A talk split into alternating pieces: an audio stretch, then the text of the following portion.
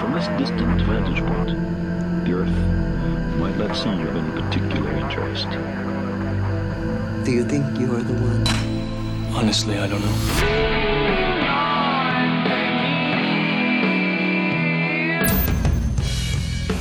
Hola, ¿cómo estás? Te doy la bienvenida a un nuevo episodio de Uno entre Mil, un podcast sobre el lado B del emprendimiento. Mi nombre es Matías Villanueva y te invito a que nos sumerjamos en las historias de diferentes emprendedores que hoy día la están rompiendo. Este espacio ha sido creado para conocer la historia de todas estas personas que en algún momento de su historia desafiaron el status quo y se lanzaron a vivir de su pasión. No te vamos a contar aquí la típica historia de éxito ni lo glamoroso que es emprender. Aquí queremos descifrar cómo ese uno o esa una entre mil llegaron a estar donde están y cuál fue su camino y su recorrido entre éxitos y fracasos. Antes de comenzar esta charla, te cuento que te puedes suscribir a nuestro podcast y seguir nuestros capítulos, conocer a nuestro entrevistado y estar al tanto de todas nuestras novedades. Así que ahora sí, súmate a esta conversación y transformemos este podcast en una ronda de cervezas para tres. En el capítulo de hoy vamos a contar con la participación de la tremenda Paula Iturrieta de Brava Estampa. Bienvenida Pau, ¿cómo estamos? Bien, ¿y tú Mati? Aquí bien entusiasmados de compartir tu historia de éxitos, de fracasos y de lo poco glamoroso que es emprender. Bastante poco glamoroso de emprender, pero pero es muy entretenido. Perfecto, aquí la Pau es la fundadora de Brava Estampa, una marca muy reconocida a nivel nacional, que no solamente tiene trajes de baño, bikini, sino que poco a poco se ha ido ampliando también, por ahí en el video van a poder ver polerones de Brava Estampa que lleva la Pau. representando Marqueteada su completa. Marqueteada completa, por aquí también en el podcast. Muy bien. Así que, Pau, eh, aquí siempre estamos en el podcast dando una breve introducción de nuestro invitado. Eh, um, corrígeme tú si es que nos equivocamos ahí con la Delphi y el Salva en, eh, en el análisis y en el recorrido de tu historia. Así que Paula es diseñadora gráfica de profesión y cansada de no encontrar por ahí años atrás un traje de baño perfecto, tomó la iniciativa de emprender con Brava Estampa. En el 2010, la idea de este emprendimiento fue crear bikinis que no pasen inadvertidos, que sean diferentes, que sean únicos. Una propuesta bien coqueta, como ha dicho la Pau, y que prima con la combinación de estampados ya con 11 años en el mercado, la cuenta de Instagram de Pau, que es donde la pueden encontrar con arroba brava estampa. Ella tiene cercano a 120 mil seguidores. Es una cuenta con harto enganche y contenido muy fresco de todo tipo para que la vayan a seguir. Y como en todas las presentaciones contamos, a ella le gusta, tiene su hobby que es jardinear. Así que buenísimo. ¿Hay algo que por ahí que sumar, Pau? No, es como que seamos sinceros, jardinear, no, no tengo nada más. Sí, genial. Yo creo que con los años como que le vamos tomando el gusto a, a ese tipo como de cosas bien simples que nos ayudan a desconectarnos un poquito como de toda la, la prisa de vivir y de trabajar y de emprender igual. O sea, yo antes era muy deportista, eh, hice mucho deporte, vengo de una familia de muchos deportistas pero la verdad es que caí en el jardineo y, me encantó y me agarró y al final, si me preguntáis, es eso, eso me desconecta. No, perfecto, está bien. Oye, Paul, siempre tenemos una pregunta inicial en el podcast que nos ayuda a generar una primera conexión con nuestros invitados e invitadas y es si hoy día tuviésemos que definir a la Pau en una palabra eh, como emprendedora que eres, ¿cuál sería y por qué? Va a ser raro lo que te voy a decir, pero para mí yo soy una emprendedora gozadora. Perfecto. ¿Por qué? ¿Por qué? Yo creo que siempre he lidiado un poco con la culpa y siempre ha sido un tema para mí liberarme un poco de la culpa. Bueno, también está muy metido el tema de los bikinis, de los traje baños, de verse bien, de no sentirse culpable por nada, pero, pero en un principio, o sea, de partida yo salí de la universidad y no quería ponerme a trabajar en una oficina. Mis papás como que me miraron raro, tuve que luchar un poco en contra de, ese prejuicio, pero yo siempre busqué mi estabilidad emocional, siempre me prioricé, Siento que eso sí fue muy bueno, nunca como di pie atrás en esa decisión y yo siempre tomé el camino más instintivo mío de lo que yo quería, de, de, probar lo que yo quería y era yo sentirme bien, yo estar cómoda con lo que hago. Yo partí Brava Estampa en la universidad, yo hacía estuches de notebooks y con eso ya me iba súper bien. Y quise probar y sin culpas en el fondo, sin darle explicaciones a nadie, les dije a mis papás, denme seis meses a ver si me resulta y me resultó. Pero siempre como partí por, por el lado emprendedor porque, porque quería buscar tiempo para mí, para hacer lo que yo quisiera. Siento que, que el emprender, claro, es súper difícil. Vaya a encontrar a muchos emprendedores que te van a decir no se duerme. Yo duermo, yo me doy también prioridad a mí. Por eso tal vez soy un poco emprendedora gozadora. Disfruto demasiado lo que hago. Hay ahí también el balance necesario para que no nos agote ni nos agobie el, el sueño de vivir haciendo lo que nos gusta especialmente si eres creador, como que siento que si estáis todo el día creando, bueno, que tampoco estáis todo el día en eso, necesitáis llevar sí o sí un balance, porque si no lleváis un balance no vas a crear nada importante, nada que signifique. Los ratos de ocio para mí son súper valorados porque ahí donde se te ocurren las cosas. Y una vez dije, el proceso creativo no es un proceso, si fuera un proceso no sería creativo. Wow, wow, wow, wow, wow, wow, wow. Cuando hablamos de la creatividad, tal como dices tú, muchas veces te puede pillar la creatividad en un momento muy relajado, jardineando, caminando, trotando, duchándote, lavando la losa. ¿Quién sabe cuándo nos pilla la creatividad? Lavándote los dientes, muchas veces en la ducha, muchas veces a las 4 de la mañana, tengo que anotarlo porque al otro día se me olvida, pero son muchas veces en, noches de desvelo, sí, anoto mucho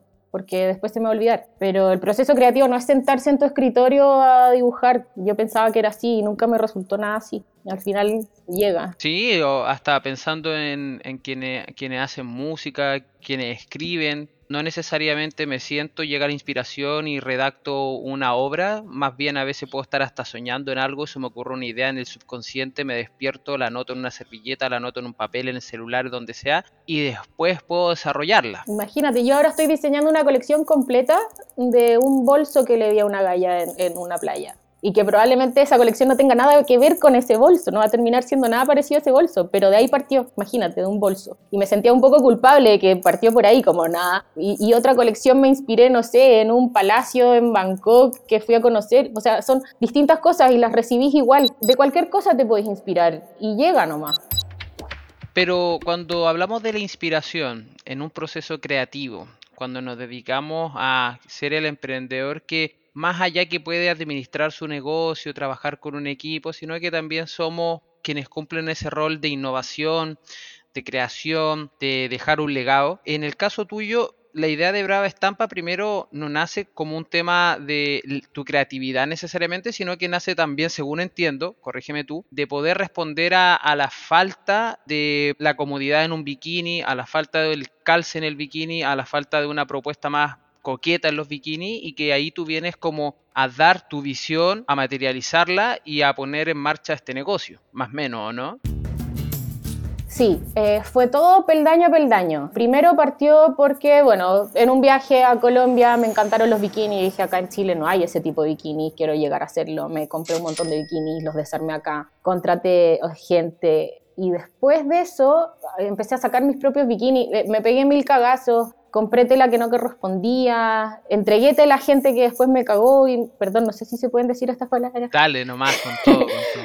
Pero encontré gente que, que, yo confié y me cagó y que no me robaron las telas, después que los elásticos se vencían, o sea, un, un montón de cosas, porque yo no estudié diseño de vestuario aprendí a sacar moldes. Después, cuando partí con mis primeros bikinis y los eh, empecé a vender a mis amigas, empezaban, oye, ya, pero es que necesito tapar esto, necesito tapar esto otro. Ok, ya, entonces necesitamos otro tipo de elásticos, necesitamos otro tipo de costura, necesitamos arreglar este molde. Y ahí también partió un poco el, el traje baño a medida y no como hacer y vender nomás, como al que le, a la que le quedara bien, porque en un principio yo hice unos pocos y, y vendía a la que le quedara bien. Después ahí descubrí un mercado gigante que a muchas, como yo, no le quedan bien todos los bikinis. Y ahí encontré un gran, gran nicho que yo creo que me di cuenta de ese potencial muchos años después incluso, no al tiro. En un principio era como, como que me agarró la máquina nomás, como ya, esto me da lucas y vamos haciendo, pero muy, muy sin pensar en el vuelo que podía agarrar Brava Estampa. Era más que nada como, en el fondo, como una modista atendiendo en su casa, gente y que me dijeran ya qué es lo que quieres.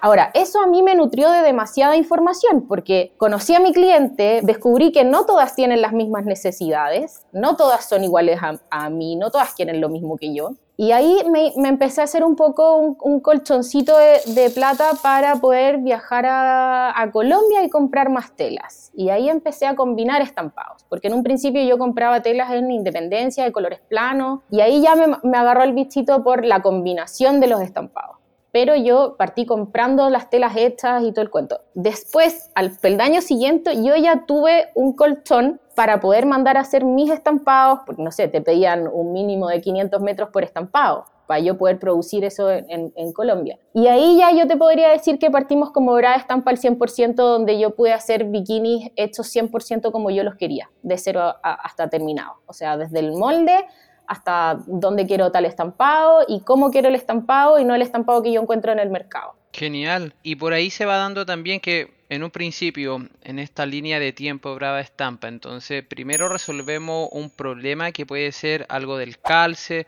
los colores, los tipos de estampado. Después seguimos avanzando y escuchamos a nuestro público objetivo, nuestra audiencia, nuestro mercado y nos vamos dando cuenta que cada persona, cada mujer en tu caso tenía una necesidad distinta. Ahí voy comprendiendo que puedo ir ampliándome del tipo de producto que hago para llegar a más personas, ¿cierto? Pero después se va dando también este proceso como gradual de, ok, mejoro la confección, mejoro el calce, mejoro el diseño para que le quede bien a mujeres que en general quizás el retail o, las grandes marcas no se estaban preocupando en ese entonces. Pasaste a resolver eso, pero de lo que yo conozco de tu marca también ya llega un punto en el que madura todo esto y tú empiezas a responder los problemas también de el autoestima de la mujer, de sentirse mejor. Es el peldaño donde ya tu marca se consolida a nivel de producto, pero también ya toma fuerza a nivel de marca, branding, en verdad. Después de todo eso, cuando yo en un principio era como una maquinita de hacer nada más, sin ningún foco en el fondo, descubrí el propósito de Brava Estampa. Y una vez que descubrí el propósito de Brava Estampa, se me abrió un mundo de posibilidades, de contenido, de todo lo que yo quería decir como marca que antes no lo decía, pero porque no lo veía. Yo tuve una asesoría y ahí me dijeron, oye, pero a ver, aquí hay un nicho gigante que no lo estamos potenciando, necesitamos que Brava Estampa tenga un speech, que era un, era un discurso que yo ya tenía muy aprendido, porque era lo que yo hacía en el fondo, pero no lo tenía como instalado en mi cabeza. Claro, y era mi, forma de vender los bikinis, pero nunca fue el discurso, el gran discurso de Brava Estampa o la gran lucha que ha tenido Brava Estampa en contra de los complejos, en contra de, de los prejuicios, de, de los juicios de otras mujeres incluso. Antes era increíble cómo te molestaban en redes sociales si es que no tenías una modelo small cuando tu talla más vendida es la L y la XL. O sea, nosotros una vez hicimos hace 8 o 6 o 7 años atrás unas sesiones de fotos con la Majo Tumager. La Majo Tumager en ese momento era XL, ahora hicimos otra sesión con ella y ahora ya es triple XL. Y fue un boom. Nosotros dijimos, ok, vamos a, a subir las historias de esta sesión de fotos y aquí es o nos matan o nos aman, porque yo por lo menos no, no tenía conocimiento de otra marca acá en Chile que hiciera fotos con modelo XL y se reventó, la, la, reventó las redes. Era una cuestión que nos metíamos a los cinco minutos y teníamos 100 inbox más de gente aplaudiendo, de, oye, qué increíble. Además le quedan soñados los bikinis, como felicitaciones Brava Estampa, que yo en un principio dije, no quiero terminar haciendo esta sesión de fotos y que me traten mal a la Majo, que ella termine al final como sufriendo con este tema. ¿Cachai? Porque al final ella iba a ser la más expuesta en esta sesión de fotos. Pero la Majo, de cierta manera, ella ya tenía ese tema resuelto. O sea, tampoco uno iba a los leones. Si ella lo hacía era porque igual confiaba en sí y, ok, ya había roto los propios, como dices tú, los complejos, los prejuicios y el juicio propio que uno se puede hacer a uno mismo. O sea, sí, pero, pero igual con la Majo eh, hemos tenido conversaciones donde a ella también no le interesa entrar en ciertos temas, porque ella también ya lo resolvió y sabe que el bullying igual va a seguir existiendo. En el fondo la Majo me decía, hay gente que goza con hacer daño a la gente. Al final es como que lo único que buscan es que tú pises el palito. Entonces al final también me interesa mucho que proteger en el fondo a las modelos, no es decirle ya vamos a hacer una sesión de fotos y ponte esto porque esto es lo que queremos mostrar. Nosotros lo que hacemos es anda a la tienda, pruébate, vemos qué es lo que te queda bien, qué es lo con lo que tú te sientes cómoda, con ese vamos a hacer la foto. Perfecto. Y cuando estamos en, en este proceso, si hoy día a ti te tocara armar una marca desde cero, por X motivo, no necesariamente porque te ha ido mal en lo que tienes ahora, sino porque quieres abrirte a una nueva aventura. El tener el propósito claro es indispensable para comenzar hoy en día o no es necesario si es que alguien está comenzando a emprender. Es lo único que necesitas para empezar a emprender. Exacto. ¿Y cómo encuentro eso? O sea, porque quizás para ti hoy día es algo más natural y es fácil conectarte contigo y, y hallarlo. Pero ¿cómo lo hace una persona que en realidad está recién partiendo en esto y quizás le resulta más fácil pensar en el producto que va a vender o a quién se va a enfocar, pero es más complejo llegar a la profundidad del propósito? Yo creo que buscando igual un poco las, por lo menos lo que me pasó a mí, hay miles de formas de emprender y miles de emprendimientos, pero por lo menos lo que me pasó a mí fue que conecté con una necesidad mía y ya conectando con una necesidad tuya, ¿quién más que tú puede empoderarse con ese objetivo? O sea, no podéis agarrar una necesidad que tú nunca has vivido. Conectarse un poco con tus propias necesidades o con tal vez con alguien cercano y nutrirse de eso, pero siempre todo siempre vamos a tener distintas necesidades. El mundo va a seguir avanzando y vamos a seguir creando nuevas necesidades. No sé si es la palabra, pero si tú abrazas esa necesidad y encuentras tu objetivo de, de lo que tú quieres solucionar, todo se abre mucho más fácil. Cada pregunta que te van a hacer de de qué se trata tu marca, todo se va a resolver muchísimo más fácil si tú tenés claro de qué se trata tu producto, qué, qué, qué cosas viene a solucionar. Claro, o sea, en la dinámica de solucionando muchas veces un problema mío, ayudo como a una conciencia universal a solucionar problemas de todo y todos vivimos cosas similares y de cierta manera cuando yo abrazo mi crisis, abrazo mi problema, abrazo un fracaso y de eso puedo encontrar una solución que puede repercutir en que otras personas también solucionen un problema similar, ahí nace el propósito. Y probablemente no va a ser algo que vaya a solucionar el, ojalá sea algo que solucione el problema de millones de personas o de todo el mundo, pero, pero tal vez no le estáis solucionando el problema a todos. Pero descubriste un nicho. No es necesario llegar a todo el mundo hoy en día para tener un negocio exitoso. Ojo por ahí, emprendedores y emprendedoras. Sí, tampoco es vivirse buscando la gran solución mundial. Imagínate, yo descubrí una solución como que no es para todo el mundo, pero igual pude crecer, igual me hace demasiado feliz lo que hago y abrazo demasiado mi propósito porque yo ya me empapé de mi propósito porque me encanta, porque lo viví. Es algo que con el cual si no vibráis con tu propósito es muy difícil que sea tu real propósito. No, y también lo que pasa hoy día que como ya Latinoamérica está en boca de este tema del levantamiento de capital, que los unicornios, que la evaluación en la bolsa, todo eso como que las personas piensan que ser exitoso hoy día necesariamente es tener una empresa de millones de dólares o una empresa de cientos de empleados, cuando en la realidad a veces uno puede tener un negocio con pocas personas y que funciona bien y que te hace feliz y que te permite vivir de lo que te apasiona solucionando problemas de personas como tú y ya, o sea, tampoco tenemos que llegar al extremo de sacrificar nuestra felicidad, nuestro tiempo, nuestra paz mental por lograr algo que a veces ni siquiera nos identifica o quizás llegamos a la cima de la montaña y no tiene ningún valor y el verdadero valor estaba en el recorrido y nos dedicamos a subir sin parar y llegamos y no hay nada. Sí, yo me acuerdo hace, no sé, bueno, cuando empecé, y hace 10 años atrás, yo trabajaba en mi departamento, mi oficina era como la pieza de mi mamá en ese departamento en Santiago. Yo hacía un proceso como de que yo me levantaba, me duchaba, salía a caminar y salía a caminar con audífonos, llamaba a mi mamá, hablaba por lo menos una hora caminando y después volvía a entrar al, al departamento, pero yo volvía a entrar mentalidad oficina. Yo creo que la latía demasiado, pero le daba una cantidad de speech. Y en algún momento mi mamá me dijo, ya, pero a ver, ¿cuánto estás ganando? Y yo le digo, mamá, mi éxito no se puede medir en estos minutos por cuánto tengo en mi cuenta corriente. No lo podemos medir así y yo creo que hasta el día de hoy tampoco lo podemos medir así. Porque puedo tener una millonal en el, y puedo ser una persona mega podería por dentro. Yo soy una, una emprendedora gozadora, pero a morir. Yo disfruto con lo que tengo, con lo que no tengo. Viajo, me doy mis gustos y eso es lo que yo quería hacer, disfrutar a mi familia. Yo trabajo desde, no sé, a veces desde las 7 de la mañana, que es cuando mi hijo se va al colegio, o a veces desde las 9, pero yo llego hasta la 1.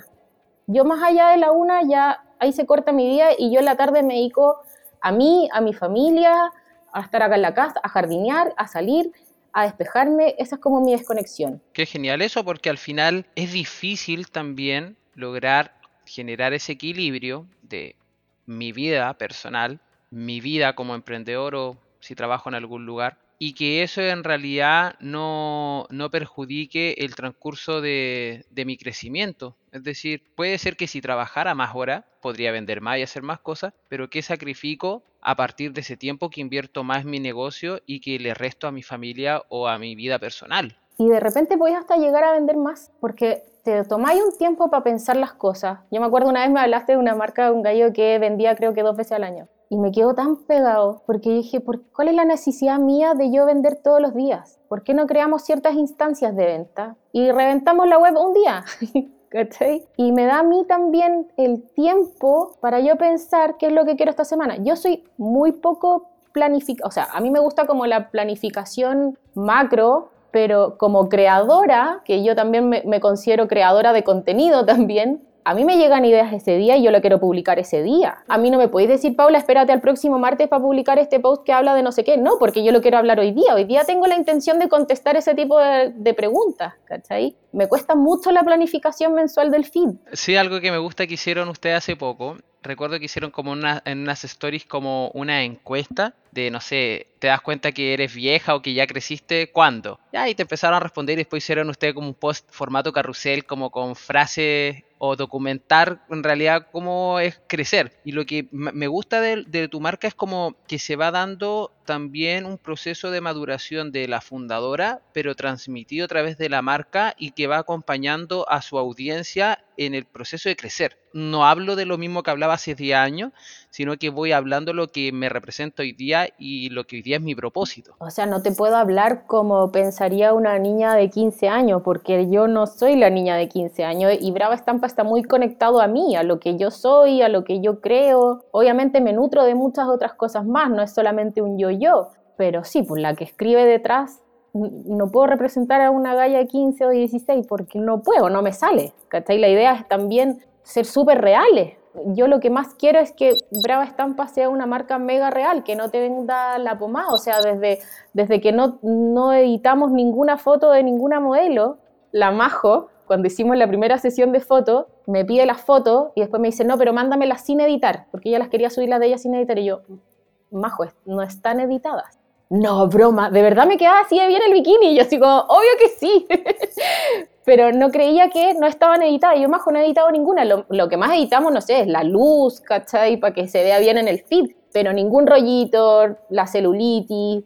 O sea, todo es 100% real. Y va de la mano también con lo que digo yo. O sea, ahora, esto tal vez en un principio yo no aparecía tanto. Yo era real para las sesiones de fotos, de los distintos tipos de modelo y eso pero yo no aparecía. Yo me acuerdo que cuando, cuando nos conocimos, tú me dijiste, Pau, yo lo único que, lo que necesitamos es que tú empieces a aparecer detrás de Brava Estampo, porque no hay una cara visible detrás de la marca.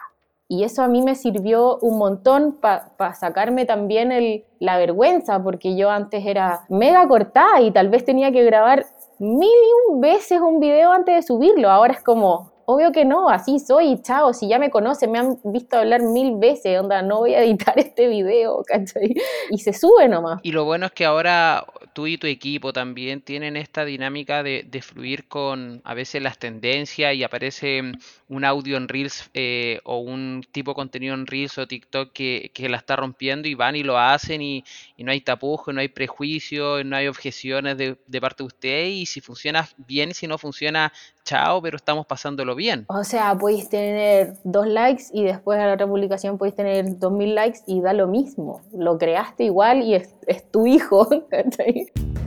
y ahí quería llegar a algo porque hay dos cosas que en realidad me gustaría que abordáramos. La primera es, muchas veces uno le puede poner más cariño y puede tenerle más fe a una nueva colección o a alguna nueva creación y no necesariamente le va mejor que a una anterior. Al final quien decide el mercado. Y esto lo podemos ver en literatura, en la música, en el arte, en todo. ¿Cómo uno lidia con eso siendo un creador para no estancarse y poder seguir creando y tener inspiración? Eso sería lo primero. Y lo segundo, cuando ya te va bien y lograste crear algo que quizás superó la expectativa y llega al plagio. ¿Cómo lidio también con eso? Los dejo crecer un poco. Pasa que, claro, yo tengo productos que son hits y siempre van a ser un hit. y tengo otros que están recién partiendo, están recién aprendiendo a caminar, como digo yo. Los otros están ya corriendo, pero necesitan hacerse conocidos de a poco. O sea, nosotros diseñamos ahora una colección de carteras que yo tampoco la supe mostrar bien, que tal vez quiero hacer como un relanzamiento de eso, porque es algo que sí me gustaría seguir creando, porque me, me encanta el tema de carteras. Tal vez no agarró el hit que yo quería, pero no pasa nada. Fue, fue un tanteo más. O sea, yo creo que hay que tener distintos huevitos en la canasta, como dicen. Y de repente no todo tiene que ser un hit. Y de repente algo puede terminar siendo un hit en tal vez 3, 4 años más. El mundo de las carteras también es un mundo súper difícil. No es lo mismo que un traje de baño. Entonces yo no le puedo poner la misma exigencia a todos los productos. Pero yo vibro con el tema cartera. Y eso no me va a parar a mí porque tal vez estas carteras no gustaron, o tal vez están muy caras, o tal vez, no sé, miles de cosas. O también puede ser que el tipo de diseño de confección y de colección estaba muy adelantada para su propia época, que a veces también pasa eso y después dicen, oye, pero Brava Estampa había hecho esas carteras hace como dos años y ahí explota también de nuevo el relanzamiento, el renacer de, de, una colección. Las carteras que estoy haciendo ahora, los broches tienen baño de oro con nácar, como que de repente eso no interesa ahora, puede interesar más adelante. Yo hace, cuando tenía recién una tienda muy chiquitita, hacía vestidos de fiesta largos y nadie, nadie quería comprarse un vestido de fiesta largo. Y yo decía, que te ves tan linda, te ves como incluso hasta más alta. Me decían, no, porque yo soy bajita, no me puedo poner un vestido largo. Ahora todavía hay un matrimonio y van todas con vestido largo. Y claro, puede ser que hay que esperar un poquito, pero eh, ya creaste tu producto y ya lo puedes empezar a desarrollar un poquito mejor. Y, y, quizás también es más, es más fácil relanzarlo porque ya está como todo avanzado. Sí, o sea, yo ponte tú, claro, estas carteras no fueron un hit, pero yo igual estoy diseñando broches para las nuevas carteras con la cara del tigre que tengo en los, polerones atrás de la espalda, ¿cachai? Y porque también, a ver, Brava Estampa igual ha crecido y tiene un colchón para mí para diseñar. Antes yo solamente podía crear lo que yo sabía que era un hit de ventas, pero ahora yo, ¿qué sacáis con producir, producir, producir, vender, vender, vender? Cuando en el fondo de tu corazón tú eres un creador, tú eres un diseñador y obvio que me quiero dar el lujo de diseñar algo nuevo porque yo no vibro con el tema cuánto se vende. Yo no estoy tan pendiente de eso. Yo estoy más pendiente de diseñar, de hacer cosas que a mí me llenen, que a mí en mi vida onda, logré hacer una colección de carteras. Nadie me va a preguntar en 20 años más cuánto vendí las carteras. Va a decir, bueno, la Paula hizo, un, hizo ¿cachai? Tal vez hoy la Paula hizo zapatos. Eso es lo que queda y lo que queda para mí. Claro, lo que queda para ti, el trascender en verdad y el conectarse con uno, pues al final es, ah, no, a mí igual me lo preguntan y me dicen, oye, pero, ok, ahora estás haciendo un podcast, pero ¿cuánto vendís con el podcast? Nada. ¿Qué gané con el podcast? Nada. Entonces, ¿para qué hacía el podcast en realidad? Lo hago porque quizás siento que tengo algo que poder retribuir a las personas y generar instancias de conversación con personas que quieren escuchar y que quizás no se ha creado el momento para conversar de estos temas y ahí está. Quizás a mí hace 10 años haber escuchado estas conversaciones me hubiese servido para madurar mi tema de emprendedor, el tema empresarial, los cagazos y todo lo que viene a partir de emprender, porque a veces uno se enamora de la idea de ser independiente y toda esta cosa, pero tú bien sabes que al final no es tan así. Entonces yo creo que al final la sociedad nos ha empujado a buscarle a toda una retribución económica, cuando en la realidad la verdadera retribución que nos llena es lo que nos hace, nos da salud y paz mental si soy feliz haciendo esto, llegará el momento en que me da fruto, pero mientras tanto yo estoy haciendo algo por ser algo, sino que estoy haciendo algo por la necesidad de crear algo, que creo que ahí hay una gran diferencia. Tremenda diferencia, o sea, te pongo un ejemplo, yo creo que el live que yo más he disfrutado fue el que hicimos los dos al principio de la pandemia, porque te morís la cantidad de gente que después me ha escrito, oye, ¿sabéis que vi este live y decidí emprender? La de Patagonia Sour, que ahora la está rompiendo, ella empezó con el live, yo no le podía creer a la Andrea, o sea, Andrea, broma. Y al final lo hicimos como mega amigas y tengo así otras marcas más que vieron el live o que lo vieron después guardado y que dicen, oye Paula, qué rico que pudiste hacer esto porque en el fondo no es tu pega, es que no todo es pega. y hay cosas con las que al final, no sé, de repente, tal vez el live no partió un poco por, tal vez partió por hacer algo, ¿cachai? Por, por cambiar un poco el switch del tema pandemia, hacer algo distinto, pero no partió por vender. No, si yo me acuerdo de todas formas, partió la pandemia y yo había llegado de vacaciones Me escribieron hartas personas y ahí una de esas fuiste tú y conversamos. Me acuerdo que estabais como en el living de tu casa y ahí tú estabas mal, pues. Entonces, ¿qué va a pasar? O sea, se me acabó el emprendimiento y yo te dije así como, me tocó ser muy de psicólogo esa semana y fue como, ya, oye, mira, tranquilidad, veamos qué pasa y al final de cada crisis puede haber algo positivo y claro, en general a quienes tenían una marca ya en el tiempo, que ya había se había lanzado, que tenía producto, que tenía su audiencia, la pandemia en definitiva le ayudó a crecer, que fue tu caso. Pero otras personas que no tenían eso y partir desde cero justo en la pandemia era más complejo. Entonces ahí uno se va dando cuenta que a veces eh, puede ser que en un momento de la historia de nuestro emprendimiento no estamos encajando en el momento perfecto, pero quién sabe lo que viene mañana. El tema es que el mañana nos encuentre trabajando para que las cosas no sean de suerte, sino que en realidad fue la fortuna de haber confiado en tu sueño, en tu proyecto, en tu idea, en tu equipo y que eso rindió frutos nomás. O sea, fue, yo creo que fue el mejor año fue mejor año. Me hubiera dicho, abraza la crisis, Paula, y te hubiera mandado a la cresta. Pero ahora, la Paula de ahora le dice, obvio, abraza esa crisis porque vaya a lograr desestabilizarte un poco para lograr cambiar otras cosas. O sea, yo ahí aprendí a que sí me pude mudar al sur, sí pude hacer en el fondo teletrabajo, sí pude abandonar mi oficina, sí pude partir de cero. Yo casi que iba a poner en arriendo la oficina que me había comprado. Y nada, todo pasó perfecto. Pudimos crear una comunidad increíble, porque yo creo que durante la pandemia yo estaba en proceso de vender y liquidar cosas, pero no estaba todavía en proceso creativo porque no sabía lo que se venía, no sabíamos si íbamos a tener un verano. y yo me dediqué a crear comunidad, a pasarlo bien y de repente publicábamos cosas en oferta y se vendían y estábamos vendiendo bikinis con aeropuertos cerrados, con, entrando en el invierno.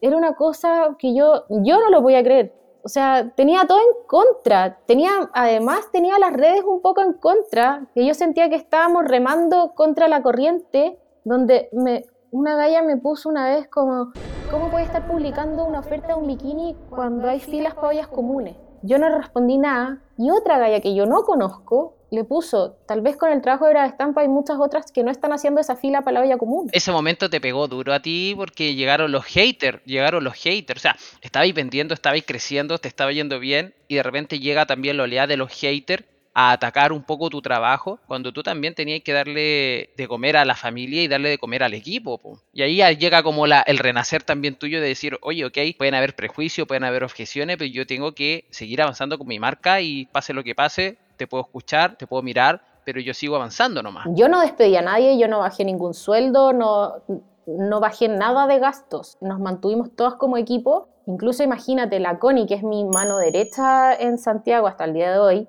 cuando le dije, Connie, ¿sabes que eh, ya no vaya a poder ir a la oficina? Teníamos dos colecciones andando en ese minuto. Se llevó todo para su casa, todo. O sea, se instaló en el, para la casa de sus papás incluso, no para, su, para la casa de sus papás. Llenó el living de la casa de sus papás, con puras cosas de verdad estampa, imagínate. Llegó un minuto en que estábamos vendiendo tanto que la Connie me mandó una colección a mí a Los Ángeles y ella se quedó con la otra colección en Santiago. Y nos daba lo mismo si una galla compraba un sostén de una colección con un calzón de la otra colección. Hacíamos dos despachos porque daba lo mismo. Era una cantidad de ventas que mi suegro, yo en ese momento estaba viviendo en la casa de mi suegro porque todavía no me entregaban mi casa, mi suegra me decía, porque iba mm, Correos de Chile a retirar a la casa, y yo juntaba todas las bolsitas, yo hacía dormir a mi guagua a las 9 de la noche, me iba para el quinto, y en el quinto yo armaba, armaba, armaba, ahí fue donde hicimos el live, yo en el quinto era como mi zona de trabajo, y armaba las bolsitas hasta la, no sé, hasta la 1 de la mañana, 2 de la mañana, y al otro día pasaba Correos de Chile tipo 11, y yo sacaba todo como para la entrada de la casa, y mi suegra me miraba y decía, si tú me lo cuentas, por teléfono, si no lo veo,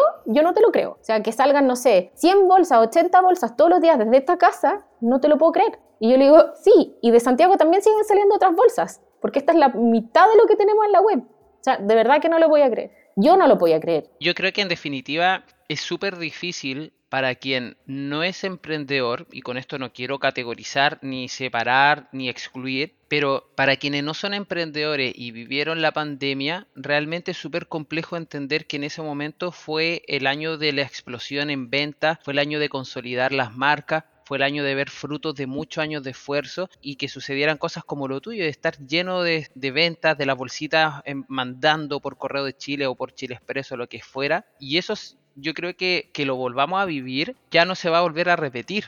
O sea, fue un momento en el que si la viviste, la viviste y si no, puedes leer la historia, pero ya no se va a repetir probablemente. No, yo me acuerdo eh, esas tardes, esas noches en el quinto y mirando esta cantidad de bolsas, yo te juro que era así como, como una, uno, una tranquilidad, y dos, volví a conectarme con la vendedora que tengo adentro, porque a mí me encanta vender.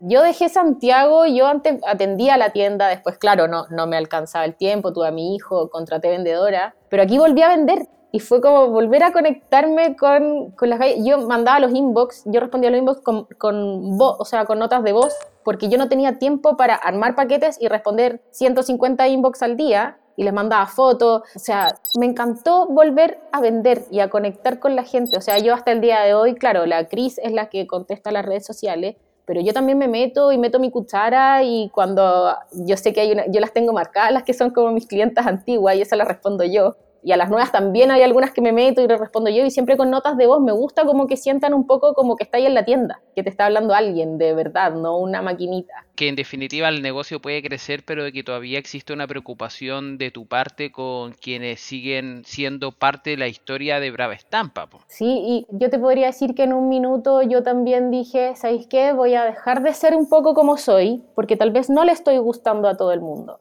y ahí fue cuando me, bloqueé mucho más. Porque estabas condicionándote a ser lo que creías tú que es lo que la gente espera versus ser tú y que las cosas fluyan. Sí, me bloqueé mucho más y me pasó ahora, me pasó este verano. Este verano me bloqueé muchísimo. Sentía que, es más, te iba a preguntar a ti como qué opinabas. Aprovecho a preguntarte tal vez. me pasa que, claro, Brava Estampa quiere ser una marca internacional y yo veo a las otras marcas internacionales y nunca veo las cosas que yo, el tipo de cosas que yo publico, ¿cachai? Nunca veo a las diseñadoras hablando. Todo es mucho más elegante, todo es mucho más prehecho. Entonces de repente me pasó, ok, si yo quiero apuntar a, a ser más o menos como esta marca, me empecé a comportar un poco como esa marca y perdí un poco el toque, no sé cómo se puede decir, pero, pero me perdí un poco de mí misma. Yo creo que a fin de cuentas todo en algún momento del camino nos perdemos para volver a encontrarnos y darnos cuenta que no necesariamente toda la vida vamos a ser el reflejo de lo que fuimos hace un par de días o un par de semanas o un par de años atrás. Vamos cambiando, vamos mutando, vamos creciendo y madurando, pero en ese proceso uno siempre mira para el lado, uno siempre se compara y uno siempre trata de llenar vacíos. Si ahora lo traspaso un poquito a, algo que conversé hace poco, un alumno de la academia me pidió como una mentoría. Yo en esa mentoría no cobro un peso, pero que me gusta como escuchar cosas. Y él me decía que él, a mí igual me había sentido que yo me había salido como del mundo del emprendedor, como del tipo de contenido emprendedor que trabaja hasta la noche y se levanta en la mañana y, y todo emprendedor y después de terminar la pega un live, después de esto seguir trabajando e idolatrar un poquito como este como el 24/7 emprendedor invencible. Entonces yo en su momento ahí al Pablo, sí que le mando un saludo al Pablo Gross, le dije como, compadre, yo en verdad me cansé de vivir y jugar a un personaje que para mí ya no me llenaba. Y con eso no quiero juzgar a quien lo haga hoy día. Pero si es que yo sentía que yo ya no quería jugar ese personaje, yo no me iba a sujetar o a obligar a hacerlo. Si mañana me dan ganas de volver a hacer cosas así, genial, la haré. Pero si hoy día yo tengo la necesidad de no serlo, no lo voy a hacer por el público o la opinión de los demás. Tengo la capacidad de dar un paso atrás y decir, no quiero hacerlo, no lo voy a hacer por eh, ganar más likes ni más seguidores. Si pierdo seguidores, me da lo mismo. Y eso también a mí me ayudó a que el negocio creciera, porque antes como que trataba de hacer tantas cosas que al final no lograba foco. Y cuando fue la pandemia yo decidí cambiar eso y desde la pandemia como que no generé más contenido y todo eso. Y eso también me ayudó ahora a reflexionar y decir, ok, es necesario a veces perderme, a veces es necesario compararme para poder valorarme y después de llegar a ese punto que dices tú de crear. Y da lo mismo, quizás creo algo hoy día que no le va bien y después puedo probar con otra cosa y con lo que creo que no le va a ir ni bien le va bien. Entonces yo creo que eso es lo bonito de ser creadores de lo que sea.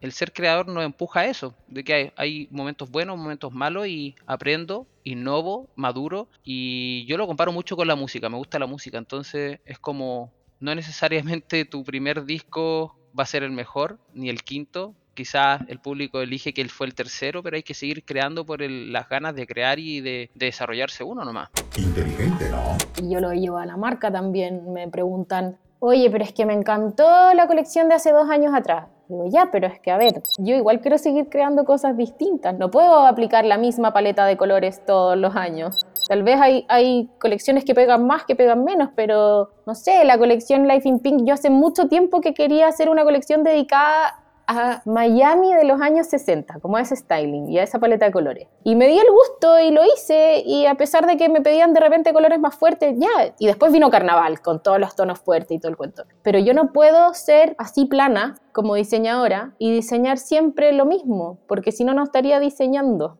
Es venderme un poco a la industria de repente, claro, yo siempre he dicho, tal vez mis bikinis no van a salir todos los años el sostén que está de moda, el calzón que está de moda lo mío responde un poco a, la necesidad del cliente. Eh, y, a, mis necesidades también, porque de repente yo puedo crear algo que tal vez no está de moda, que tal vez nadie me lo ha pedido incluso, y resulta que es un hitazo.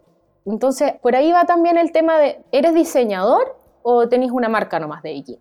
A mí me gusta ser diseñadora, entonces no me, no me mueve, obviamente rico vender, porque, o sea, no lo vamos a negar, ¿cachai? El, negocio se tiene que sustentar, pero no solamente vas a diseñar para pegar puros hitazos, también va a ser por llenar tu necesidad de crear. Sí, mira, tú dijiste algo que hace poco leí y que me hizo mucho sentido y es, ¿eres un creador que vende o eres un vendedor que crea contenido? Pensando en las redes sociales o en la creación de algo. Entonces, yo creo que hoy día, si de realmente nos queremos, como dices tú, conectar con nuestro propósito, crear soluciones a problemas, crecer junto a nuestra idea y nuestro negocio, es necesario crear y que eso nos lleve a la venta, pero no ser vendedores que crean cosas para que se puedan distribuir o generen riqueza.